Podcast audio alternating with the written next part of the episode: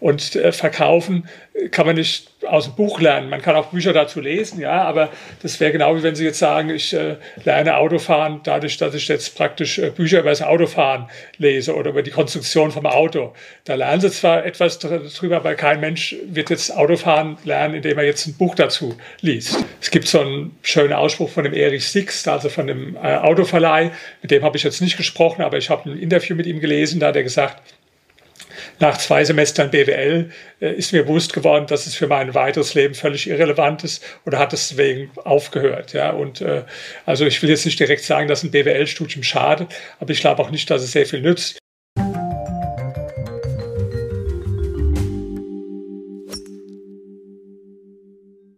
In diesem Interview bei Invest Science ist Dr. Dr. Rainer Zietelmann zu Gast.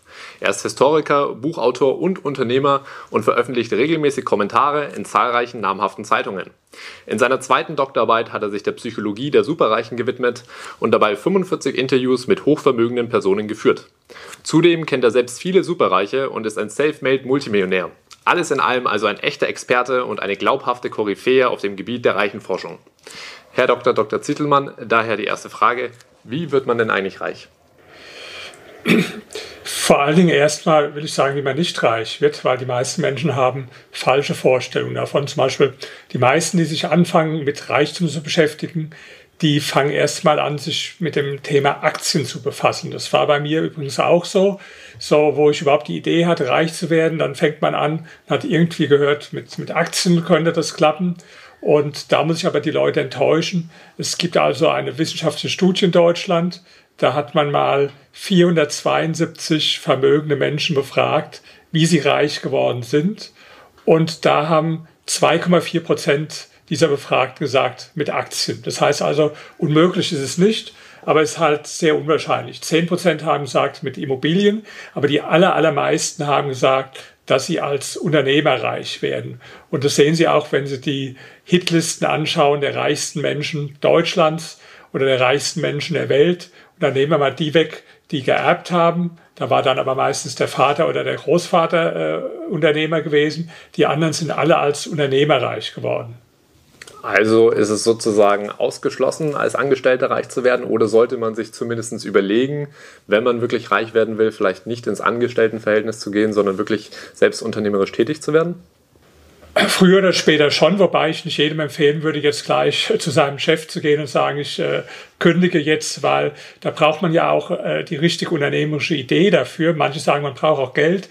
Geld ist im Prinzip nicht so das Entscheidende. Entscheidend ist, dass man äh, eine Idee braucht, die auch funktioniert. Und da muss man sagen, also wenn gleich es auf der einen Seite so ist, dass die allermeisten Reichen als Unternehmer reich werden, dann gilt der Umkehrschluss natürlich nicht. Die meisten Unternehmer werden nicht reich, sondern im Gegenteil, die meisten gehen pleite. Und deswegen ist eigentlich meine Empfehlung eine andere. Wenn jetzt jemand im Angestelltenverhältnis ist schon, ja, dann würde ich sagen, fang doch mal nebenberuflich an, irgendwas zu machen, wo du zusätzlich mit Geld verdienst, um überhaupt erst mal auszuprobieren, ob äh, du Unternehmerblut in dir hast, ob du das kannst, ja. Oder wenn jetzt jemand in die Schule noch geht oder studiert, dann würde ich empfehlen, fang doch mal an, nebenbei irgendwas Unternehmerisches zu machen oder was, was mit Verkauf zu tun hat. Und dann findest du ja raus, ob dir das liegt oder nicht, weil man muss jetzt auch fairerweise sagen, nicht jeder ist jetzt der geborene Unternehmer. Und ob sie das sind oder nicht, das erfahren sie letztlich erst dann, wenn sie es probieren. Und ich bin jetzt eher ein sicherheitsorientierter Mensch. Ich würde jetzt nicht so ins kalte Wasser springen einfach, so dass ich eigentlich diese, diese Testphase, also probier doch mal aus, wenn du Schüler bist oder Student, nebenher was zu machen oder auch wenn du schon eine Anstellung hast, mach mal was nebenher und dann gibt es ja nur zwei Möglichkeiten. Entweder das läuft so gigantisch toll, dass du irgendwann zu deinem Chef gehst und sagst, also ich kündige, sowas bei mir zum Beispiel, ja, oder aber du siehst, es funktioniert nicht. Dann kann man noch mal eine zweite oder eine dritte Sache probieren. Wenn man dann vielleicht mehrere Sachen probiert hat und immer wieder irgendwo gesehen hat, es funktioniert nicht, dann ist es vielleicht doch auch besser, weiter als Angestellter zu arbeiten. Das heißt, man soll also selbst aktiv werden. Wie ist da das zu erklären, dass es doch eigentlich so ein bisschen eine Diskrepanz gibt, dass das Schulsystem oder auch das Bildungssystem uns oft sagt, wir müssen eine sehr, sehr gute Bildung erlangen, um dann uns unsere finanziellen Ziele zu erfüllen?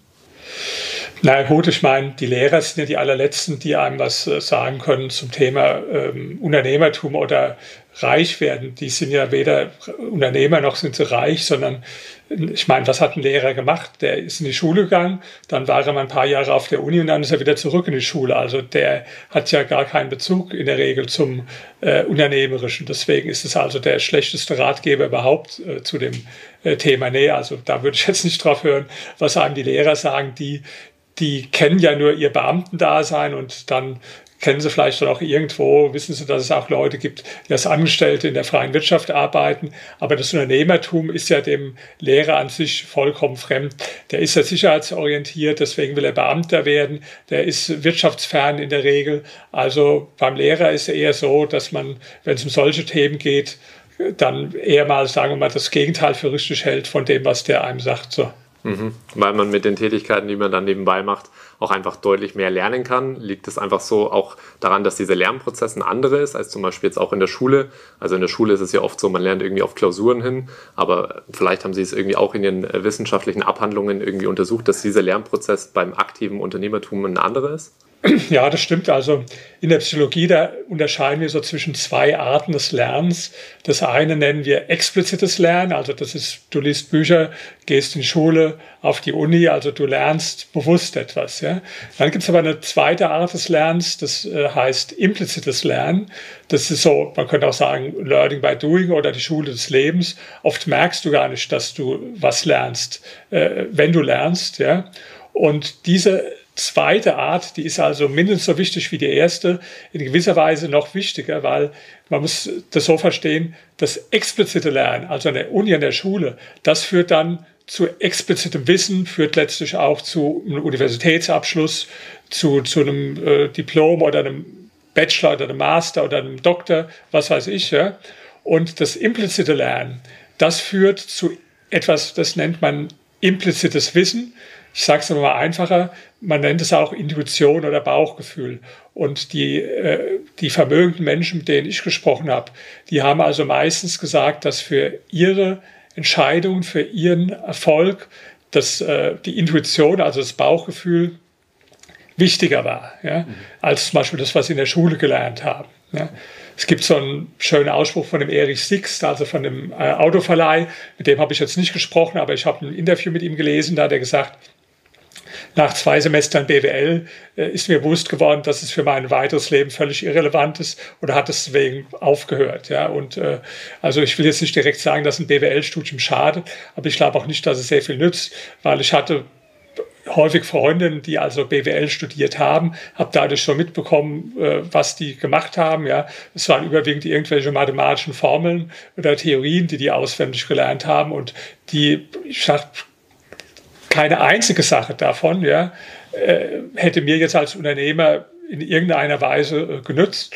Und ich habe jetzt auch äh, also eine Freundin, die, die ähm, arbeitet jetzt auch in der Wirtschaft, also im Immobilienbereich und die, die sagt auch, also alles, was ich in der Uni gelernt habe, brauche ich hier nicht und alles, was ich brauche, lerne ich jetzt äh, praktisch äh, Learning by Doing. Also deswegen würde ich das, das Wissen, was man da bekommt, äh, relativieren. Ich sage nicht, dass alles nutzlos ist, aber sagen wir mal, ein Großteil ist, äh, ist nutzlos und viel wichtiger ist es, dass jemand eigene Erfahrungen macht, insbesondere also im, im unternehmerischen Bereich und zum Beispiel verkäuferische Fähigkeiten, die, die sehr, sehr wichtig sind. Und äh, verkaufen kann man nicht aus dem Buch lernen. Man kann auch Bücher dazu lesen, ja, aber das wäre genau wie wenn Sie jetzt sagen, ich äh, lerne Autofahren dadurch, dass ich jetzt praktisch äh, Bücher über das Autofahren lese oder über die Konstruktion vom Auto. Da lernen Sie zwar etwas drüber, aber kein Mensch wird jetzt Autofahren lernen, indem er jetzt ein Buch dazu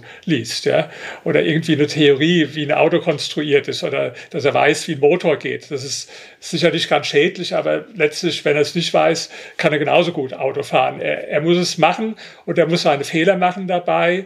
Er muss sich von jemandem zeigen lassen, der also da Erfahrung hat und dann lernt er Auto fahren. Das ist vielleicht ein ganz guter, ganz guter Vergleich. Ja. Wie wird denn eigentlich Verkaufen äh, definiert? Weil ähm, normalerweise würde ich zumindest annehmen, dass es in der Gesellschaft, zumindest in Deutschland, auch immer ein bisschen negativ behaftet ist, Dinge zu verkaufen. Ist Verkaufen wirklich nur Produkte und Dienstleistungen an den Mann zu bringen oder kann man das vielleicht noch ein bisschen weiter definieren? Also alles ist Verkauf. Immer wenn Sie jemanden überzeugen von, von irgendwas, ja, dann verkaufen Sie, Sie verkaufen sich selbst letztlich. Ja. Wenn Sie jetzt, äh, sagen wir mal, eine Freundin haben, machen einen Heiratsantrag, ja, dann ist es auch letztlich im Prinzip ein Verkaufsgespräch. Ja. Das heißt, sie überlegen sich auch, wie sie das so vortragen, äh, dass die möglichst Ja sagt und nicht Nein. Ja. Und das heißt, höchstwahrscheinlich werden sie nicht nebenbei, wenn sie bei dem Bad stehen und sich rasieren, sagen übrigens, was hältst du von wenn wir heiraten? Oder so, kann man machen, ja. Vermute ich aber, dass die meisten es eher jetzt äh, anders machen, dass sie sich vorher überlegen, äh, äh, wie bringe ich das jetzt rüber, wie bringe ich das äh, auch emotional so rüber, dass also die Wahrscheinlichkeit von der, äh, vom Ja am höchsten ist. Und deswegen, sagen wir mal, ist, ist tatsächlich alles im Leben, immer wenn Sie Menschen von irgendwas überzeugen wollen, ist Verkauf. Und für den Unternehmer ist es total wichtig, weil es geht nicht nur um den Verkauf von Produkten und Dienstleistungen, darum geht es auch, wenn er jetzt zum Beispiel einen sehr guten neuen Mitarbeiter anheuern will dann ist es ein Verkaufsgespräch. Ja? Wenn er jetzt äh, von der Bank einen Kredit, äh, einen hohen Kredit haben will, ist es ein Verkaufsgespräch. Wenn er jetzt bei, von, bei einer Behörde irgendeine Genehmigung braucht, dann ist es ein Verkaufsgespräch. Ja? Und deswegen ist also absolut entscheidend, dass man ein guter Verkäufer ist und die Menschen, die ähm, jetzt so sagen, ach, verkaufen, davon äh, halte ich nichts. Ja. Die haben entweder eine völlig falsche Vorstellung vom Verkauf, die, die stellen sich dann irgend so einen vor, der äh, ohne Unterbrechung äh, einen, einen anderen Tod quatscht. Ja. Das ist so das Stereotyp vielleicht über einen Verkäufer. Das ist aber der schlechteste Verkäufer, den es gibt überhaupt. Ein guter Verkäufer, der äh, ist eher so in der Rolle nicht, in der ich jetzt im Moment bin, nämlich dass ich viel rede, sondern in der Rolle, in der Sie drin sind jetzt im Moment, in der man viel fragt. Ja? Also wenn ich, ich habe ja auch viel verkauft in meinem Leben und äh, wenn ich verkauft habe, dann war immer für mich wichtig, gerade bei den ersten Gesprächen, dass ich vor allen Dingen Fragen stelle, zuhöre und nicht die ganze Zeit quatsche. Ja? Und da haben vielleicht manche eine äh, ganz falsche Vorstellung auch vom, äh, vom Verkauf. Ja? Also ist es gar nicht so, dass man dem Gegenüber das Ohr abschwatzen muss, was so dieses Stereotyp des Verkäufers ist, dass er irgendwie einem was äh, aufschwatzt, was man vielleicht gar nicht braucht. Nee, äh, also ich kann mal konkret sagen, wo ich jetzt äh, Unternehmer war mit meiner Firma. Ich habe ja unsere Dienstleistung verkauft. Also das war, ich hatte die führende PR-Agentur in der Immobilienbranche und so einen Vertrag mit uns zu machen, da musste man sich ein Jahr verpflichten und das hat ungefähr 120.000 äh, Euro gekostet. Ja? Und das heißt, es ist schon durchaus auch ein ordentlicher Preis und vor allen Dingen, man sieht es gar nicht. Ich musste ja was, was Unsichtbares verkaufen praktisch, ja? was, was auch erst als Leistung in der Zukunft liegt und wo der andere unterschreibt, dass er jetzt das nächste Jahr jeden Monat 10.000 Euro äh, bezahlen muss. Ja? Und äh, das äh, kann man nicht dadurch verkaufen, dass man jemandem die Ohren äh, abquatscht, sondern da müssen Sie erstmal rausfinden, was will der überhaupt? Wo steht er? Was, äh, also ich habe den dann genau ausgefragt über seine Firma, wie er angefangen hat, wo er heute steht wo er hin möchte, was die Stärken und was die äh, Schwächen sind. Ja, ich habe natürlich auch gefragt, ob er schon Erfahrungen gemacht hat, mal vielleicht mit anderen PR-Agenturen muss man auch wissen, äh, positive oder oft auch negative Erfahrungen und und und. Und wenn ich alle die Informationen hatte, dann erst wusste ich genau, da muss ich so einhaken und mit den Argumenten kann ich ihm was verkaufen. Sonst äh, rede ich ja total an dem vorbei, sonst äh, sonst, ja, wenn, wenn ich nicht verstanden habe, wo dessen Probleme sind, dann kann ich ihm auch keine Lösung dafür anbieten. Und wenn ich ihm Lösungen für Probleme anbiete, die er selbst gar nicht hat oder gar nicht so sieht, ja, dann wird er auch mir nichts abkaufen. Und deswegen ist also sehr wichtig, äh, zuerst mal sehr genau äh, zu fragen und äh, zuzuhören. Ja, und zwar mit Zuhören meine ich wirklich genau zuhören. Also zum Beispiel, ich habe mir immer beim Zuhören auch Notizen gemacht, ja, damit der, erstens, damit ich es mir selbst also besser merken kann, aber damit der andere auch sieht, dass ich also wirklich nicht einfach nur, ja, es gibt ja Hören und Hören, ja. Manche, die haben, gehen an ihren eigenen Gedanken äh, nach und sagen, ja, da lasse ich den mal ausquatschen und denkt an was ganz anderes. Ja, ein aktives Zuhören äh, heißt aber, dass man, also dass der andere auch merkt, dass man wirklich sich konzentriert und das aufnimmt. Und das Deswegen ist sehr wichtig, dass man dabei sich auch Notizen macht. Und wenn er dann fertig war, dann habe ich erstmal wiederholt, in kurzen Worten, was er gesagt hat, damit er weiß, dass ich ihn verstanden habe. Weil ein Kunde, der das Gefühl hat, äh, der versteht gar nicht mein Geschäft, der weiß gar nicht, was ich will und wo ich stehe, dem werden sie auch nichts verkaufen können. Mhm. Das haben Sie also sozusagen auch durch Ihre eigene unternehmerische Erfahrung alles gelernt. Gibt es denn aber eigentlich auch so Charaktereigenschaften, die Leute mitbringen müssen, wenn sie reich werden? Oder gibt es so Ausschlusskriterien, wenn man diese Charaktereigenschaften mitbringt, dass man dann nur eine sehr geringe Chance hat, reich zu werden? Also das war ja ein Thema meiner äh, Dissertation, welche Persönlichkeitsmerkmale sind da wichtig. Das sind eine ganze Menge, aber ich nenne jetzt mal äh, am Anfang nur zwei. Das eine ist ähm, eine gewisse Freude, gegen den Strom zu schwimmen, ist schon oft nötig. Also das ist auch eigentlich logisch, weil wer das macht, was alle machen, der bekommt auch nur das, was alle bekommen. Ja, ich meine, du kannst nicht erwarten, hunderte Millionen zu verdienen, zum Beispiel, wenn du das machst, was jetzt jeder andere auch äh, macht, sonst wären die alle reich. Ja? Also du musst irgendwas anders machen und damit haben viele Menschen ja ein Problem weil die sich eigentlich nur in der Masse wohlfühlen, weil die gern das machen, was die anderen auch machen. Und wenn sie was ganz anderes machen, dann fühlen die sich, als ob sie so ein Geisterfahrer auf der Autobahn äh, wären, ja, wo es ja auch in der Tat nicht empfehlenswert ist, jetzt das Gegenteil von den anderen zu machen, ja. Beim Investieren aber zum Beispiel, da ist es durchaus oft empfehlenswert. Deswegen also diese, diese Freude auch dran zu haben, gegen den Strom zu schwimmen, ja. Ich hab, kann ein ganz gutes Bild gebrauchen.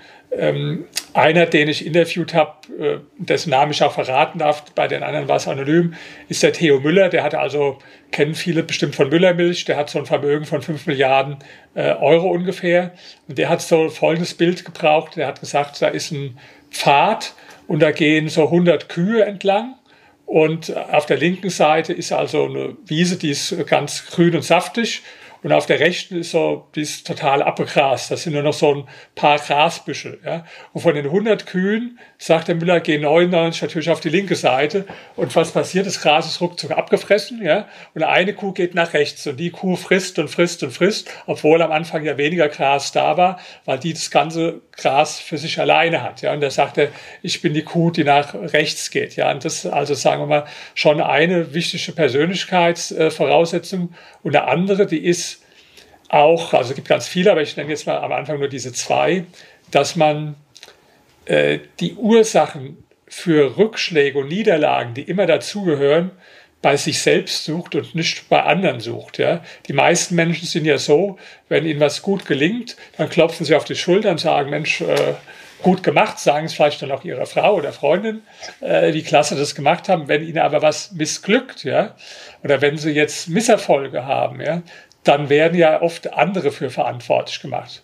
Also der ist jetzt in der Schule schlecht, da war der Lehrer schuld, beim Führerschein durchgefallen, da hat es ein Fahrlehrer gelegen, äh, später im Leben irgendwo keinen Erfolg gehabt, dann war der Kapitalismus schuld oder, äh, oder sein Boss hat ihn nicht gemocht, deswegen hat er keine Karriere gemacht. Also da gibt es ja so viele äh, kreative Ausreden und Ideen, die die Leute haben für ihre Misserfolge. Und wenn man da mal anfängt, bei sich selbst zu überlegen, äh, wo muss ich vielleicht für mich selbst was, was ändern, ja, das ist vielleicht zunächst mal unbequemer, aber äh, das ist also eine ganz wichtige Eigenschaft bei diesen vermögenden Menschen, mit denen ich gesprochen habe. Da war es also schon so, dass die auch äh, die, die Schuld und die Verantwortung nicht nur für ihre Erfolge, sondern auch für ihre Misserfolge selbst übernommen haben. Weil sie dann sozusagen auch wie ein Gefühl von Macht haben, dass sie selber über ihre Situation entscheiden können? Ja, genau, das haben sie richtig formuliert. Ich meine, wem sie die Schuld geben, geben sie die Macht. Und wenn sie äußeren Umständen oder anderen die Schuld geben, dann geben sie den äußeren Umständen oder anderen Menschen die Macht. Und wenn sie selbst die Schuld übernehmen, dann geben sie selbst die Macht. Und das ist natürlich ein ganz anderes Gefühl, weil dann können sie sagen, jawohl, ähm, ich kann es auch äh, ändern. Das ist generell eine Lebenseinstellung, also nicht nur jetzt äh, für Unternehmertum. Ich weiß noch, wo ich also jung war, da war ich äh, mit einem Freund so. Am Wochenende sind wir immer in die Club, also Disco hat man damals gesagt, gegangen. Und einmal weiß ich noch, sind wir zusammen nach Hause gefahren. Und er sagte, ach, äh, scheiße, heute wieder, wieder keine da gewesen, also meint er natürlich Frauen, ja, Und da habe ich gesagt, wie meinst du, es keine da gewesen? Da waren jetzt ein paar hundert Frauen. Da war, bestimmt eine dabei, die dir auch gefallen hätte. Und da sagt er, ja, aber erstens habe ich heute einen Pickel, da ist sowieso nicht so gut. Und zweitens, äh, ich finde es auch blöd, dass wir die Frauen ansprechen sollen. Das wäre doch auch eigentlich äh, fairer, wenn, wenn die uns auch mal ansprechen würden und so, ja. Habe gesagt, pass mach, der Pickel ist nicht schuld und die Regeln, die es jetzt seit ein paar tausend Jahren gibt, die ändern sich heute Abend auch nicht äh, für dich oder für mich. Wenn wir heute niemand kennengelernt haben, dann gibt es für einen einzigen Grund, weil wir zu blöd sind, sonst gibt es keinen Grund dafür, ja. Das, das heißt, es war auch so diese Philosophie, ich suche die Ursachen bei mir und das heißt, wenn es aber an mir liegt, ja, dann, dann, dann kann ich es auch ändern. Während wenn es jetzt an irgendwelchen Sachen liegt, die unabänderlich sind, dann äh, kann ich es ja gar nicht ändern. Also deswegen ist äh, so in jedem Lebensbereich immer sehr wichtig, die, die Ursache, wenn was nicht so gut klappt, tatsächlich unbedingt bei sich selbst zu suchen.